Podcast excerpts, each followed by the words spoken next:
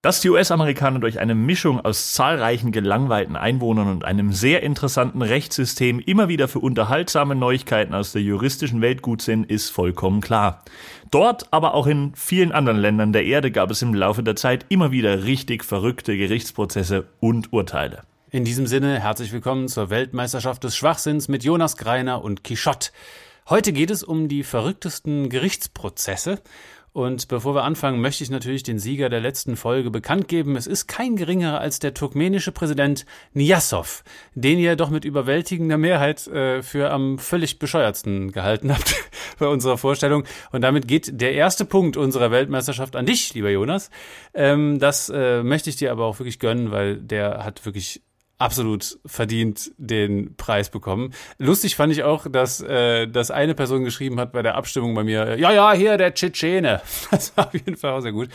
Äh, also, wir gucken mal, wie das heute endet. Ihr habt natürlich wieder die Möglichkeit, äh, auf Social Media ähm, uns einfach Nachrichten zu schreiben oder in die Kommentare, welchen äh, Prozess ihr jetzt im heutigen Fall, ihr, welchen ihr am bescheuertsten fandet. Und äh, dementsprechend summiert sich das am Ende und wir gucken, wer wird der Weltmeister des Schwachsinns. Ähm, es führt Jonas Greiner. Wir gucken, wie das ausgeht. Und ich würde sagen, heute fängst du mal an. Ja, Oder wir. ist das okay? Absolut. Sehr gut. Machen wir kurz einen Prozess. so, oh Gott, das fängt schon gut an. So, ähm, ich komme mit, mit einem absoluten Klassiker um die Ecke, der auch sehr schön an deine äh, Einleitung anknüpft, mein lieber Jonas, und zwar mit dem Prozess von äh, Stella Liebeck gegen McDonald's im Jahr 1992. Zugetragen hat sich das Ganze in den USA. Und man muss zuallererst sagen, dass dieser Prozess in der Rezeption ähm, deutlich reißerischer und reduzierter dargestellt wurde, als er eigentlich tatsächlich war. Und ähm, dieser Prozess ist tatsächlich auch so als Role Model äh, genommen worden äh, für die Erschaffung dieser Kategorie der Stellar Awards. Das sind so, ähm, ja, es ist so eine, so eine witzige Auszeichnung für total absurde Gerichtsprozesse okay. und Urteile. Und ähm, davon sind halt leider eigentlich alle fake. Also entweder sind die wirklich, haben die überhaupt nicht stattgefunden oder die sind einfach maßlos überhöht und übertrieben worden. Und ähm, naja, da, also da ist Stella Liebeck quasi die, die, äh, der Präzedenzfall, wenn man so will. Äh, den Fall gab es aber tatsächlich ähm, und äh, es ging um Folgendes. Ähm, die äh, Frau Stella Liebeck hat sich ähm, Kaffee über die Hose geschüttet, über ihre Jogginghose und äh, das Zeug hat ihr die Beine verbrannt und zwar nicht zu ähm, unterschätzend, also so richtig übel. Und äh, dadurch, daraufhin, so wurde das zumindest dargestellt, ähm, hat sie dann McDonalds auf drei Millionen Dollar verklagt, weil sie sich verbrannt hat. Das ist natürlich, wenn man das so hört, klingt das erstmal so, ja, okay, also die ist ja schon irgendwie selber schuld, äh, schüttet sich den Kram da irgendwie drüber und dann drei Millionen Dollar, Alter, also was ist denn hier los? Und kriegt dann auch noch Recht. Also es klingt schon irgendwie richtig übel. Ähm, zu den Fakten, es ist so gelaufen, dass sie, ähm, wie gesagt, nachdem das passiert ist, äh, McDonald's verklagt hat und zwar ähm, auf 20.000 Dollar äh, die Behandlungskosten der ähm, äh, ja der Behandlung, denn ähm, äh, Kosten der Behandlung, denn sie hat sich tatsächlich Verbrennungen dritten Grades auf 6, 6 bis 16 Prozent ihrer Körperoberfläche zugezogen und lag acht Tage im Krankenhaus inklusive Hauttransplantationen. Also es war jetzt nicht ohne, was da passiert ist. Und der Hintergrund ist, dass ähm, McDonald's tatsächlich diesen Kaffee einfach viel zu heiß gebrüht hat und viel zu heiß verkauft hat. Und ähm, McDonald's hat äh, also auf diese, äh, erstmal wurde, wurde da versucht, eine außergerichtliche Einigung zu finden. Sie hat denen vorgeschlagen, pass auf, mit 20.000 Dollar wäre ich äh, fein, so, das wäre okay. Und McDonald's hat einfach gesagt, nee, wir geben dir 800. Wäre das irgendwie so ein Bazar oder so. Und ähm, das äh, alleine spricht schon Bände und dann hat sie das irgendwie zweimal versucht, außergerichtlich zu regeln. Es gab keine Einigung, also ging sie dann vors Gericht. Und ähm, da kam dann raus, dass McDonald's schon im Vorhinein äh, Klagen oder Beschwerden hatte, 700 an der Zahl, so Ansprüche ähm, im, im Zeitraum von 1982 bis 92 im Zusammenhang mit viel zu heiß gebrühtem Kaffee. Und dieses Zeug muss wohl 85 Grad Celsius gehabt haben, als sie den rausgegangen haben, also wesentlich mehr als in anderen Fastfood-Ketten. Und ähm, es ist nicht so, als wäre die gelbe Schwalbe hier gänzlich ahnungslos gewesen. Und, äh, und zwar darüber, dass sie Lava im Angebot hatte. Eine Spezialklinik für Verbrennung hat die Firma wohl auch äh, aufgefordert, die Temperatur zu senken, aber seitens McDonalds hat man so gesagt, fuck you, machen wir einfach nicht. Und ähm, so ist dann der New Mexico District Court ähm, dazu gekommen, äh, Stella Liebeck 160.000 Dollar Schadenersatz und 2,7 Millionen Dollar Strafschadensersatz zuzusprechen. Und interessant ist, dass die Höhe des Schadensersatzes von der Jury auf den Gewinn von zwei Tagen festgesetzt wurde, an denen McDonald's alleine mit Kaffee halt diesen Summ, diese Summen da einnimmt. Also es ist echt kein Pappenstiel. Und in zweiter Instanz ähm, wurde dann der Strafschadensersatz auf 480.000 Dollar reduziert. Und die Parteien haben sich dann in der Folge in einem Vergleich geeinigt. Ist aber nicht klar, wie viel da rausgekommen ist, äh, es werden wahrscheinlich mehr sein als 20.000 Dollar. Äh, in der Rezeption war halt immer von diesen drei Millionen die Rede, weshalb der Fall auch irgendwie als äh, ja super weird und reißerisch gilt, vor allem wenn man den eben so verkürzt hört, ja. dass da irgendwie eine Frau hingeht und so blöd ist, sich den Kaffee da über die Hose zu schütten. So. Fakt ist eben, dass da wohl etliche Klagen vorher schon waren und äh, McDonalds da einfach geflissentlich drüber hinweggesehen hat. Von daher finde ich, ist das auch so irgendwie in der ähm, einerseits popkulturellen Rezeption und andererseits auch irgendwie historisch ein sehr interessanter Fall, weil er eben, wie gesagt, der Startschuss für diese Stellar Awards gibt. Da könnt ihr mal so ein bisschen stöbern. Da gibt's wirklich, es ist fast schon gefährlich, wenn man das Ganze hier ernsthaft betreibt und da Fälle sucht, weil ich habe da einige Fälle gefunden, die ich so unfassbar gut fand, weil die so weird und absurd waren. Äh, so einer war irgendwie, da war so ein Typ, hat sich in, bei einem Einbruch in der Garage eingeschlossen, in dem Haus, in dem er eingebrochen hat, ja. hatte. Und äh, wurde dann erst nach zwei Wochen von den äh, Hauseigentümern wieder rausgelassen, weil er einfach die Tür ist ins Schloss gefallen, er kam nicht mehr raus. Und dann hat er die irgendwie auf, äh, auf Schadensersatz verklagt und weil er irgendwie nichts zu essen hat und so. Und das ist natürlich totaler Fake, aber die, das wäre, also ja, man findet da wirklich Quellen, die äh, glaubwürdig okay. Äh, behaupten, das wäre wirklich ein Fall gewesen. Und da, das ist eben so dieser Tenor von diesen Stellar Awards, die einfach so, so Fake-Gerichtsprozesse sind. Und naja, sie ist halt wirklich der, die Urheberin und ähm, der Fall ist tatsächlich viel ernster und viel reeller und doch auch irgendwie verständlicher, als das in der Rezeption dargestellt wird. Das schon, ja. Aber irgendwie trotzdem auch so ein, so ein klassisches, klischeehaftes äh, Beispiel für die USA. Es irgendwie sind schon so, die Staaten, ja. So exemplarisch, natürlich. aber ich muss auch ganz ehrlich sagen, also wenn ich bei McDonald's ein Problem noch nicht hatte, dann, dass etwas zu warm war. Also ganz im Ernst. Aber auf jeden Fall also schon mal ein guter Start für diese Rubrik. Ich würde mal weitermachen. Gerne. Und zwar ähm, mit einem Prozess, den, dem ich äh, den äh, klangvollen Titel Das ruhende Verfahren verpasst habe. Und zwar ähm, verhielt es sich wie folgt. Das Bundesverwaltungsgericht behandelte 2001 eine Beschwerde über eine Verhandlung des Oberverwaltungsgerichtes Münster im Jahr 2000. Ähm, dort wurde in zweiter Instanz schon äh, über eine Klage auf Übernahme der Kosten für einen Integrationshelfer an einer Schule äh, verhandelt. Ähm, vermutlich war es dann irgendwie Eltern gegen Schulverwaltung, ich weiß es nicht genau. Das wurde auf jeden Fall in erster Instanz abgelehnt und vom Oberverwaltungsgericht dann schließlich auch. Dann ging das Verfahren vor das Bundesverwaltungsgericht und äh, zwar nicht wegen jetzt, äh, also ging es dort nicht um die, um die, um die Verhandlung dieses Falles äh, insgesamt in der nächsten Instanz, sondern es ging um eine Rüge, und zwar eine Rüge zur Besetzung des Gerichtes im Verfahren am Oberverwaltungsgericht. Grund, ein Richter war während der Verhandlung eingeschlafen. Wo ich sagen muss, durchaus verständlich. Man hat ja vielleicht schon rausgehört, dass das Verfahren an sich ungefähr so spannend ist wie eine Kneipentour in Bad Sassendorf an einem Dienstagabend mit Maybrit Illner. Ähm Aber ich glaube, wenn man selbst betroffen ist, dann sieht man das Ganze wahrscheinlich nicht so locker. Und deshalb war der Kläger auch der Meinung, dass das Gericht äh, jetzt nicht unbedingt mit einem schlafenden Richter besetzt sein sollte und dass es wegen des schlafenden Richters äh, kein rechtskräftiges Urteil hätte fällen können. Jetzt ging's beim Bundesverwaltungsgericht, und jetzt wird's halt wirklich typisch deutsch, ähm, ganz intensiv um die grundsätzliche Frage, ob der Richter denn nun geschlafen hat oder ob er sich nur konzentriert hat. Denn, ja, fand das Gericht, nur weil er die Augen schließt und seinen Kopf, äh, sein Kopf dann auf die Brust fällt, heißt das noch nicht automatisch, dass er schläft. Das fand das Gericht, das finde ich auch. Meine Mathelehrerin fand das früher nicht. Aber ähm, ja, das Gericht hat dann auch gesagt, auch das anschließende Hochschrecken, nachdem, äh, nachdem der Kopf dann auf der Brust war und die Augen waren zu, ähm, auch das anschließende Hochschrecken allein war nicht Beweis genug. Man hätte laut Gericht schon darlegen müssen, dass er auch danach richtig desorientiert gewirkt hätte, wie es dann halt so ist, wenn man geschlafen hat. Ähm, und das konnten die Kläger nicht wirklich nachweisen. Und außerdem hat das Gericht auch bemängelt, dass die Kläger nicht genauestens dokumentiert hatten, wann und wie genau der Richter eingeschlafen sein soll. weil sein Verhalten auch ähm, der Entspannung oder der Konzentration hätte dienen können und weil sie nicht ganz deutlich darlegen konnten, äh, inwiefern er überhaupt durch den Schlaf, den, also durch den angeblichen, vermeintlichen Schlaf, denn überhaupt irgendwas Wichtiges in der Verhandlung verpasst haben soll. ist auch, auch interessant ja, der hat nicht geschlafen. Und wenn er geschlafen hat, was hat er denn verpasst? Ist doch nichts passiert, so ungefähr. Ja, vor allem auch geil, dass er, der muss ja hochgeschreckt sein. Also die, sie haben das ja äh, dokumentiert und dass, äh, dass er, dass das noch kein Beweis dafür ist, dass man geschlafen hat. Und wenn man sich vorstellt, dass er sich so nur konzentriert hat, dann ist er auf irgendeinen geilen Gedanken gekommen und dann muss er so hochgeschreckt. Ah, das ist eine gute Idee. Ja. Potzblitz. Potzblitz, ei da aus. Aber ich, ich stelle mir davon, also ich gehe davon aus, dass der Richter in der Verhandlung was gelernt hat, dann ähm, und dann nicht mehr eingeschlafen ist oder vielleicht dann wenigstens beim nächsten Mal so eine Sonnenbrille hatte, wo so Augen aufgemalt waren vielleicht. Richtig gut. Ey.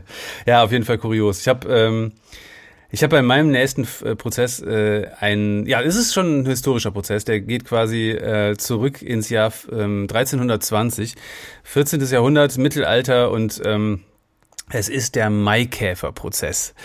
Äh, und äh, dieser ähm, urkundlich nachweisbare Prozess gegen Maikäfer wurde in Avignon in Frankreich äh, geführt und äh, die Zeitschrift Prometheus berichtet darüber Folgendes.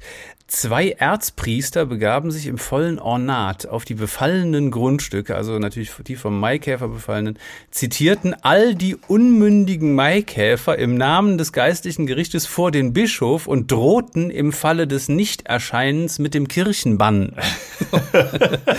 und spätestens das, fände ich, wäre ja schon der Moment gewesen, in dem ich ganz vorsichtig angemerkt hätte, Freunde, ihr droht gerade Maikäfern mit dem Kirchenbann. Also da wäre doch erst einmal zu klären, sind die Tiere überhaupt katholisch? Das finde ich eine ganz wichtige Frage. Der Irrsinn geht aber noch viel weiter.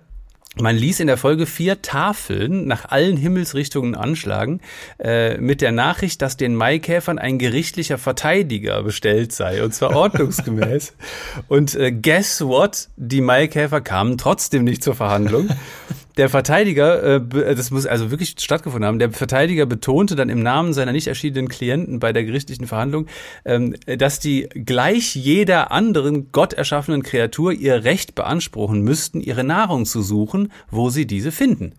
Und das finde ich ist ja, also wenn man jetzt mal diese absurde Sache überhaupt außer Acht lässt, eine ziemlich logische und gute Schlussfolgerung.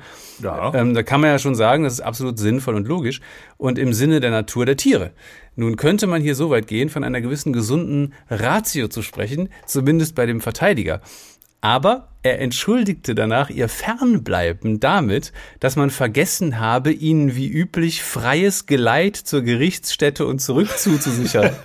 und wer kennt das nicht? Eine Hundertschaft BGS-Beamter schützt einen Zug Maikäfer für, vor marodierenden Menschenmengen. Das ist ja vollkommen absurd. Das Urteil des Richters lautete dann, dass die Käfer sich binnen drei Tagen auf ein ihnen mit Tafeln gekennzeichnetes Gebiet zurückzuziehen hätten, wo Nahrung gesucht für sie äh, vorhanden sei und äh, dass die Zuwiderhandelnden als vogelfrei behandelt und ausgerottet werden sollten. Also sie sind da schon echt äh, richtig krass abgegangen. Und es gab dann tatsächlich äh, 1473 äh, noch einen ähnlichen Fall bei ähm, äh, dem ein geistliches Gericht in Lausanne äh, eben auch verhandelte, äh, dass Maikäfer da irgendwelche Felder zerstört haben und äh, der Maikäferprozess ähm, hatte zur Folge, dass es dann zu äh, auch in dem Prozess schon zu infamen Beleidigungen gegen die Maikäfer kam und davon möchte ich äh, zwei oder drei zitieren und zwar eins fand ich besonders schon äh, törichte, unvernünftige Kreatur. Die Üngern, so wurden die genannt, das sind Engerlinge quasi, äh, die Üngern waren nicht in der Arche Noah. Das ist so, das ist so das Hurensohn des 14. bis 15. Jahrhunderts. Das ist echt unglaublich. Was für eine geile Beleidigung. Und dann noch, ihr verfluchten, unreinen Üngern, die ihr weder Tiere heißen noch gewarnt werden sollt. Also so Formulierungen, die einfach irgendwie auch richtig geil äh, oldschool sind. Und ähm, es wurde dann auch in diesem Verfahren 1473 der Kirchenbann gegen die Maikäfer ausgesprochen und der Wunsch nach Ausrottung. Und ich finde, es ist nur bezeichnend, dass später äh, Franz Kafka seinen berühmten Käferroman geschrieben hat, Die Verhandlung. Ziemlich passend an der Stelle. Also, ähm, naja, ich, äh, also das finde ich schon sehr kurios, der, die Maikäfer-Prozesse. Und dass es auch kein Einzelfall ist, dass das irgendwie Schule gemacht hat, ähm, finde ich umso bedenklicher und spricht jetzt nicht unbedingt für die geistige Zurechnungsfähigkeit der Menschen im 14. und 15. Jahrhundert. Es ist, äh, ja, also eine echt absurde Geschichte. Tatsächlich. Die Käfer vor Gericht. Ja, ich weiß auch nicht, wie das abgelaufen ist. Also, ich, ja, naja, also man, man kann nur schmunzeln und ähm, das gehört definitiv irgendwo in, äh, in einen Kinofilm verpackt, wie ich finde. Aber schön, dass da nicht einfach geurteilt wurde, sondern dass da dieser Pflichtverteidiger auch noch zugeteilt ja, wurde. Ja, natürlich. Ähm, das muss schon alles seine Ordnung haben. Da, ja, wahrscheinlich so Saul Goodman, der da ja. jeden, jeden Fall als Pflichtverteidiger dort annimmt. mein chitiniger Freund hat keine Schuld. Ja, sehr, sehr schön. Ähm, ja, ich äh, gehe mal wieder etwas in die neuere äh, Geschichte oder fast schon in die Gegenwart. Wir schreiben den März 1995. Ähm, da wurde ein Autofahrer in einer Stadt in Nordrhein-Westfalen von einer Polizeistreife angehalten mit 1,11 Promille. Gehört im Oberbayern zum guten Ton. In NRW ist es wahrscheinlich nicht so gern gesehen. Es ist eine Schnapszahl, was in dem Zusammenhang eine schöne Formulierung ist. Und äh, ja, im Prinzip ein klares Ding. Ne? Gerichtsverfahren, fünf Monate Führerscheinentzug nach damaligem Bußgeldkatalog und einige hundert Euro Strafe nicht weiter wild. Ähm, und äh, das fand wohl auch der Richter am Amtsgericht Höxter. Dem war das Ganze irgendwie zu langweilig. Der saß in dem Prozess und konnte wahrscheinlich nicht schlafen. ähm, hat sich äh, gedacht, er peppt das Ganze ein bisschen auf, weshalb er folgendes Urteil sprach. Tatsächlich ähm, finde ich richtig, richtig schön. Also er, er verkündete das Urteil. Am 3.3.95 fuhr mit lockerem Sinn der Angeklagte in Beverungen dahin. Daheim hat er getrunken, vor allem das Bier und meinte, er könne noch fahren hier. Doch dann wurde er zur Seite gewunken, man stellte fest, er hatte getrunken. Im Auto tat's duften wie in der Destille, die Blutprobe ergab 1,11 Promille. Das ist eine fahrlässige Trunkenheitsfahrt, eine Straftat und mag das auch klingen hart. Es steht im Gesetz, da hilft kein Dreh. Paragraph 316 1 und 2 StGB. oh so ist es zum Strafbefehl gekommen, auf diesen wird Bezug genommen. Der Angeklagte sagt, den Richter zu rühren, das wird mir in Zukunft nicht wieder passieren. Jedoch, es muss eine Geldstrafe her, weil der Angeklagte gesündigt, nicht schwer. 30 Tagessätze müssen es sein, zu 30 D-Mark. Und wer Bier trinkt und Wein, dem wird genommen der Führerschein. Die Fahrerlaubnis wird ihm entzogen, auch wenn man dann menschlich ist, ihm gewogen. Darf er bald fahren? Nein, mitnichten. Darauf darf er längere Zeit verzichten. Fünf Monate Sperre ohne Ach und Weh. Paragraph 69, 69a StGB. Und schließlich muss er, da hilft kein Klagen, die ganzen Verfahrenskosten tragen, weil er verurteilt, das ist ebenso, Paragraph 465 StPO. Das ist fantastisch einfach. Das ist einfach, dass sich das Poetry Slam lebt, meine Damen und Herren. Absolut großartig. Und dann, also ich finde es immer so geil, wie er dann halt wirklich diese, diese Rechtsgrundlagen dort mit in die Reime einbaut. Und äh, um die ganze Sache wirklich perfekt abzurunden, ähm, habe ich auch noch die Antwort des Anwaltes, der ist dann aufgestanden und hat gesagt, in Hinblick auf die Sach- und Rechtslagen, die allseits bekannten, und nach Rücksprache mit dem Mandanten, tue ich hiermit kund, für alle in der Rund, für Staatsanwaltschaft und Gericht, Rechtsmittel einlegen tun wir nicht. das habe ich äh, gefunden auf, auf äh, burhof.de hieß die Seite, glaube ich. Da gibt es ganz viele so verrückte Fälle auch, ähm, also so kuriose Fälle gerade aus Deutschland, ähm, die da halt, äh, also wo halt oft so so, so kleine Kuriositäten mit drin sind und ähm, ja, wo so auch der, der, der, der Witz ähm, immer so ein bisschen darin steckt, dass sich so, so mancher so ein Stückchen weit raustraut aus dem typischen äh, deutschen, kleinlichen ähm, Gehabe dort vor Gericht, aber halt eben nicht so weit, dass er dann aus der Bürokratie rausfällt. Es bleibt trotzdem immer noch sehr deutsch, wie wir jetzt hier auch sehen, also wo dann wirklich äh, natürlich rein formal auch äh, die, die ähm, die Rechtsgrundlagen zitiert werden müssen im Reim. Aber ich finde, ich finde das, äh, also das, das klingt auch schon so, als wäre der Richter so ein Mitglied in seinem ortsansässigen Schützenverein und er schreibt immer so diese Geburtstagsgedichte für die ganzen Leute. Ne? So ein also, bisschen, ja. Ist schon irgendwie geil und ähm, es gab tatsächlich, das habe ich auch gefunden bei der Recherche, es gab tatsächlich auch mal ein äh, Urteilsspruch darüber, äh, ob ein solches Urteil denn in Versform verfasst werden darf überhaupt. Also das ist ja natürlich, ähm, es ist glaube schon mal vorgekommen, dass, äh, dass ein Beklagter äh, dann eben das Urteil in, in Versform vorliegen hatte und äh, das aber nicht ernst genommen hat, weil er halt gedacht hat, so ja, das ist ja ein Gag oder so und ähm, dann wiederum dagegen geklagt hat, dass er dann doch irgendwie äh, in der Folge, ähm, keine Ahnung, Strafe entrichten musste, was auch immer. Und dann gab es halt einen Streit darüber, ob das denn überhaupt ähm, zulässig ist, ein Urteil in Versform zu führen. Und darüber hat wiederum auch irgendwann ein Gericht äh, tatsächlich getagt und hat das dann also für äh, rechtskräftig ja. beurteilt. Und zwar mit folgenden Zeilen, die habe ich damals gefunden, das fand ich ganz schön. Und zwar, äh, Deutsch ist die Sprache des Gerichts und Deutsch auch Sprache des Gedichts. So sprechen in der streitgen Sache, Gedicht und Spruch die gleiche Sprache. das ist schon ein bisschen, ähm, ja, Wilhelm Busch lässt grüßen. Also schöne. Das ist natürlich noch ein bisschen ausgefeilter jetzt gewesen. Ja, hat auch ein besseres Metrum einfach, das muss man äh, ja. an der Stelle sagen. Also hier war der reimende Richter, das war eher so. Deswegen sage ich, das ist so dieser, äh, dieser, der sich, sieht sich irgendwie so in, im Hobby äh, befleißigt, da so, so Geburtstagsgedichte für irgendwelche Tanten zu schreiben und äh, dachte dann so, ach, warum denn nicht, warum denn nicht mal unter der Robe auch ein bisschen dichten? Irgendwie ja. das lockere Vorwort vom Amtsblatt. Gott. Ja, ja. Fantastisch, ja, auf jeden Fall sehr gut. Ich ähm, mache mal weiter mit meinem dritten äh, Fall, den ich hier ähm, ins Feld führen würde. Und zwar, äh, der ist, den habe ich jetzt übertitelt mit Dackelterrorismus. Und es äh, geht um ähm, einen Fall aus dem Jahre 2002, in dem ähm, äh, zwei Nachbarn müssen das gewesen sein, also es muss in einem Treppenhaus passiert sein, das Ganze, das habe ich zumindest den ganzen Klageschriften und so entnommen. Und ähm, der Kläger wird von der Beklagten äh, oder will von der Beklagten Schadensersatz haben und, äh, und Schmerzensgeld.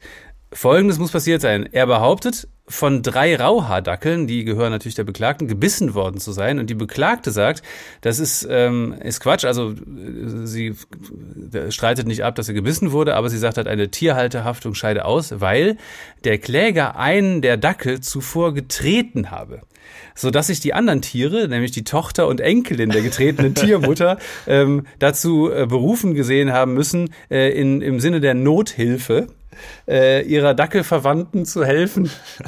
So, äh, das klingt eigentlich komplett nach RTL 2 Nachmittagsprogramm, ich finde. Und die Reaktion des Gerichts auf diesen Fall spricht eigentlich Bände. Ähm, es heißt nämlich in der Reaktion folgendes, ich zitiere, die Parteien werden darauf hingewiesen, dass dieses absolut ätzende Horrorverfahren bereits seit mehr als eineinhalb Jahren das Amtsgericht beschäftigt und sämtliche Dimensionen eines amtsgerichtlichen Verfahrens gesprengt. Der Umgang von bisher 200 oder der Umfang von bisher 240 Seiten übersteigt schon ein normales OLG-Verfahren. Die Parteien reichen ständig neue Schriftsätze ein. Insoweit steht es inzwischen 16 zu 11 für den Kläger. Dadurch wird dem Gericht jede Möglichkeit einer endgültigen zeitaufwendigen Durcharbeit dieser entsetzlichen Akte und für die Absetzung einer Entscheidung genommen. Äh, da die Sache nun wahrlich exzessiv ausgeschrieben ist, wird höflich darum gebeten, von weiteren Schriftsätzen Abstand zu nehmen, mit Ausnahme von konstruktiven Vergleichsvorschlägen, die allein noch sinnvoll wären. Und ich sag dazu nur alles für den Dackel, alles für den Club, unser Leben für den Hund. Es ist unfassbar. Die Klage hatte teilweise Erfolg, was ja schon auch irgendwie absehbar ist. Also der ist ja tatsächlich gebissen worden im äh, wohl im Hausflur. Und äh, auch das ist wirklich unfassbar. Also da, äh, aus, wenn man die Begründung liest, ähm, da sind so schöne Formulierungen drin, die auch nur selbstironisch sein können. Also ja. ich finde, äh, da, also es spricht, ist ja auch selten, dass so eine Wertung da in so einer, in so einer Ansage ist seitens des Gerichts. Also das ist schon, ist schon dass, dass man da Vokabeln wie ätzend und Horror ver verwendet, äh, spricht ja wirklich schon für sich. Und auch die, die Begründung ist wirklich auch eine absolute Realsatire für die, äh, eben, ja, eben für das Stattgeben der, oder teilweise Stattgeben der Klage. Und zwar äh, heißt es darin, die Beklagte haftet als Tierhalter Hundehalterin gemäß Paragraph 833 BGB auf Schmerzensgeld ähm, in der zuerkannten Höhe, weil zwischen den Parteien nicht ernsthaft im Streit ist, dass einer der Rauhardackel, der Beklagte, der Beklagten den äh, Kläger gebissen hat. So, das ist klar, das war zu erwarten. Das Gericht lässt es hier ausdrücklich offen, ob die drei Rauhardackel möglicherweise als Mittäter entsprechend Paragraph 830 BGB, Paragraph 25 2 StGB gemäß vorgefasstem Beißentschluss gemeinschaftlich gehandelt haben. Das ist unfassbar. Dies ist jedenfalls nicht streitentscheidend. So scheidet jeweils eine terroristische Dackelvereinigung gemäß Paragraph 129a StGB aus, weil keine der genannten Katalogstraftaten verwirklicht ist. Also, die haben das geprüft auf Clankriminalität. Das ist einfach unglaublich. Andererseits ist nicht zu verkennen, dass die Dackel insgesamt eine Großfamilie bilden. Immerhin handelt es sich um Mutter, Tochter und Enkelin. Es besteht also durchaus eine enge verwandtschaftliche Beziehung. Der Solidarisierungseffekt ist groß. Also unfassbar. Und dann, ähm, naja, also äh, sagen Sie irgendwie weiter, das Gericht vermochte nicht mit hinreichender Sicherheit festzustellen, dass Dackeltochter und Dackelenkelin im Wege der Dackelnothilfe ihrer angeblich angegriffenen Dackelmutter bzw. Oma zur Hilfe kommen wollten um diese vor, der, ähm, vor den von der Beklagten behaupteten Tritten des Klägers mit beschuhtem Fuß zu schützen. Insoweit konnte auch kein zwingender erforderlicher äh, Verteidigungswille bei den beiden jüngeren Dackeln festgestellt werden und auch für sippenhaft Gedanken bzw. Blutrache haben sich keine genügenden Anhaltspunkte ergeben. Insgesamt hat die Beweisaufnahme nicht zur Überzeugung des Gerichts ergeben, dass hier eine Provokation seitens des Klägers vorlag. Äh, die vernommenen Zeugen, ist auch geil, was das für eine Dimension angenommen hat, haben teilweise den eigenen Vortrag der Beklagten so nicht bestätigt, teilweise haben sie auch äh, nur aufgrund von Belllauten das Geschehen mitbekommen. Und das finde ich jetzt auch sehr schön, sind also analog bei Verkehrsunfällen als sogenannte Knallzeugen zu qualifizieren. Knallzeugen ist auch so geil, dass es so nah an Knalltüten ist. Wobei ein gewisses Entgegenkommen der Hausgemeinschaft nicht zu verkennen war, der Beklagten zu helfen.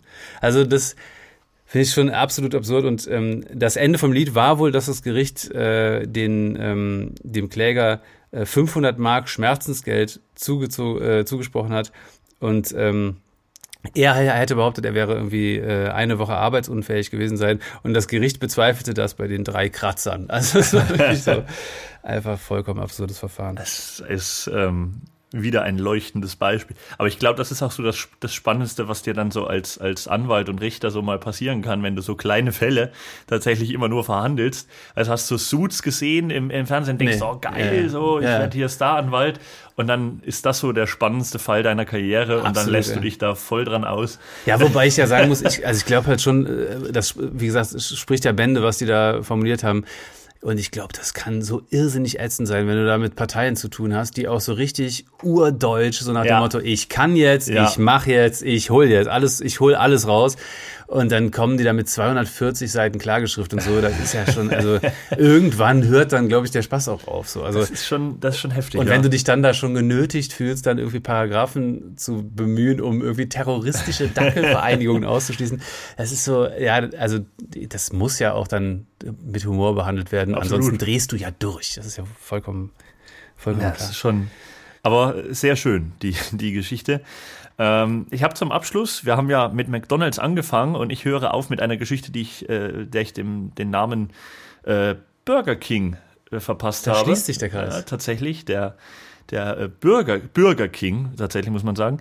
Ähm, es ist ja bekannt, also wer in Deutschland ein politisches Amt übernehmen will, der muss EU-Bürger sein, der muss äh, über 18 Jahre alt sein und er darf aktuell keine Haftstrafe haben, die länger als ein Jahr dauert. So, das sind die Voraussetzungen für so kommunale Ämter. Dass man ganz dicht sein muss, steht nirgends. Und so nutzte auch ein gewisser Thomas H. sein ähm, passives Wahlrecht und zwar gleich in vier Gemeinden im baden-württembergischen Rems-Murr-Kreis, wo so klangvolle Orte wie Alfdorf, Auenwald und Jux liegen. Und ähm, er war nicht nur irgendein Bürgermeisterkandidat, er war der King. Und als solcher musste er natürlich auch im Königsmantel bei den Podiumsdiskussionen zur Wahl auftreten. Ähm, also das ist jetzt auch irgendwie so das gleiche Selbstverständnis, was auch Markus Söder oder Friedrich Merz haben, aber der Typ hat's halt gleich richtig durchgezogen. Ja, nicht hat's, unter Mermelin. Ja. Nein, also da hat's wirklich, wirklich richtig konsequent mit Königsmantel hat er sich dort ähm, präsentiert auf den äh, Diskussionen, die vom äh, lokalen, äh, ja, von der lokalen Zeitung organisiert wurden. Und ähm, er hat sich dort aber eher als Entertainer und Humorist betrachtet und nicht als Politiker. Und deswegen hat er im Nachgang eine Gage vom Veranstalter gefordert. Ähm, weil er gesagt hat, er war ja als Show-Act bei diesen Live- und Online-Diskussionen dabei und entscheidend für die Attraktivität dieser Veranstaltung ähm, verantwortlich und dafür, dass es überhaupt äh, irgendwie unterhaltsam war, das aufzupassen. Also er war der Meinung, er hätte dadurch viele, viele Leute angezogen, die sich das angeguckt haben. Und er wollte dafür insgesamt 300.000 Euro. Ja, selbstverständlich. ja, natürlich. Er hat die Summe auch sehr sehr ähm, nachvollziehbar begründet. Er hat gesagt, Mensch, ähm, der Dalai Lama, der nimmt auch 70.000 Euro pro Auftritt. Und der hat weit weniger zu bieten. der hat ja nur so ein rotes Tuch, das er sich ja immer umhängt. Also, ja, eben, ja, also hat weit weniger zu bieten als der, der King ähm, hier bei diesen Diskussionsrunden. Deswegen wollte er für diese vier Auftritte insgesamt 300.000 Euro haben.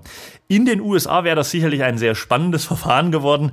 Beim Landgericht Stuttgart lief es auf eine sehr, sehr deutliche Klageabweisung hinaus. Und ähm, auch die nächste Instanz hat ähm, frevelhafterweise gegen den König entschieden. Und Majestätsbeleidigung. Das ist wirklich, ja. Also ich finde, da sollte sich noch mal einer beschweren, dass die Fälle bei Richter Alexander Holt unrealistisch waren. Also ganz im Ernst. Ja, also sowas ähm, ist schon relativ hart. Überhaupt die Idee zu haben, erstmal in vier Gemeinden anzutreten als Bürgermeisterkandidat, dann in einem Königsmantel dort, also quasi sich da als King zu präsentieren. Und ähm, wo du halt so denkst, ja gut, das ist jetzt so ein Spaßkandidat, ne? So, ne, der macht das jetzt irgendwie so wirklich um das so ein bisschen zu unterhalten. Aber dass der dann damit ernsthaft vor, vors Gericht geht, ist halt trotzdem ein drastischer Schritt, weil damit ist ja wirklich auch wirklich äh, Geld verbunden, was du da bezahlen musst für Anwälte und so. Das ist ja dann echt kein Spaß mehr. Und ich frage mich tatsächlich bei der ganzen Sache, wer macht da wirklich freiwillig den Anwalt? Also wenn der Anwalt in diesem Verfahren halbwegs ein bisschen Humor gehabt hat, dann hat er vom, vom König auch 70.000 Euro verlangt mit der Begründung, dass der Dalai Lama das ja schließlich auch nimmt und nicht mal halb so viele deutsche Gesetze kennt. Ja, absolut.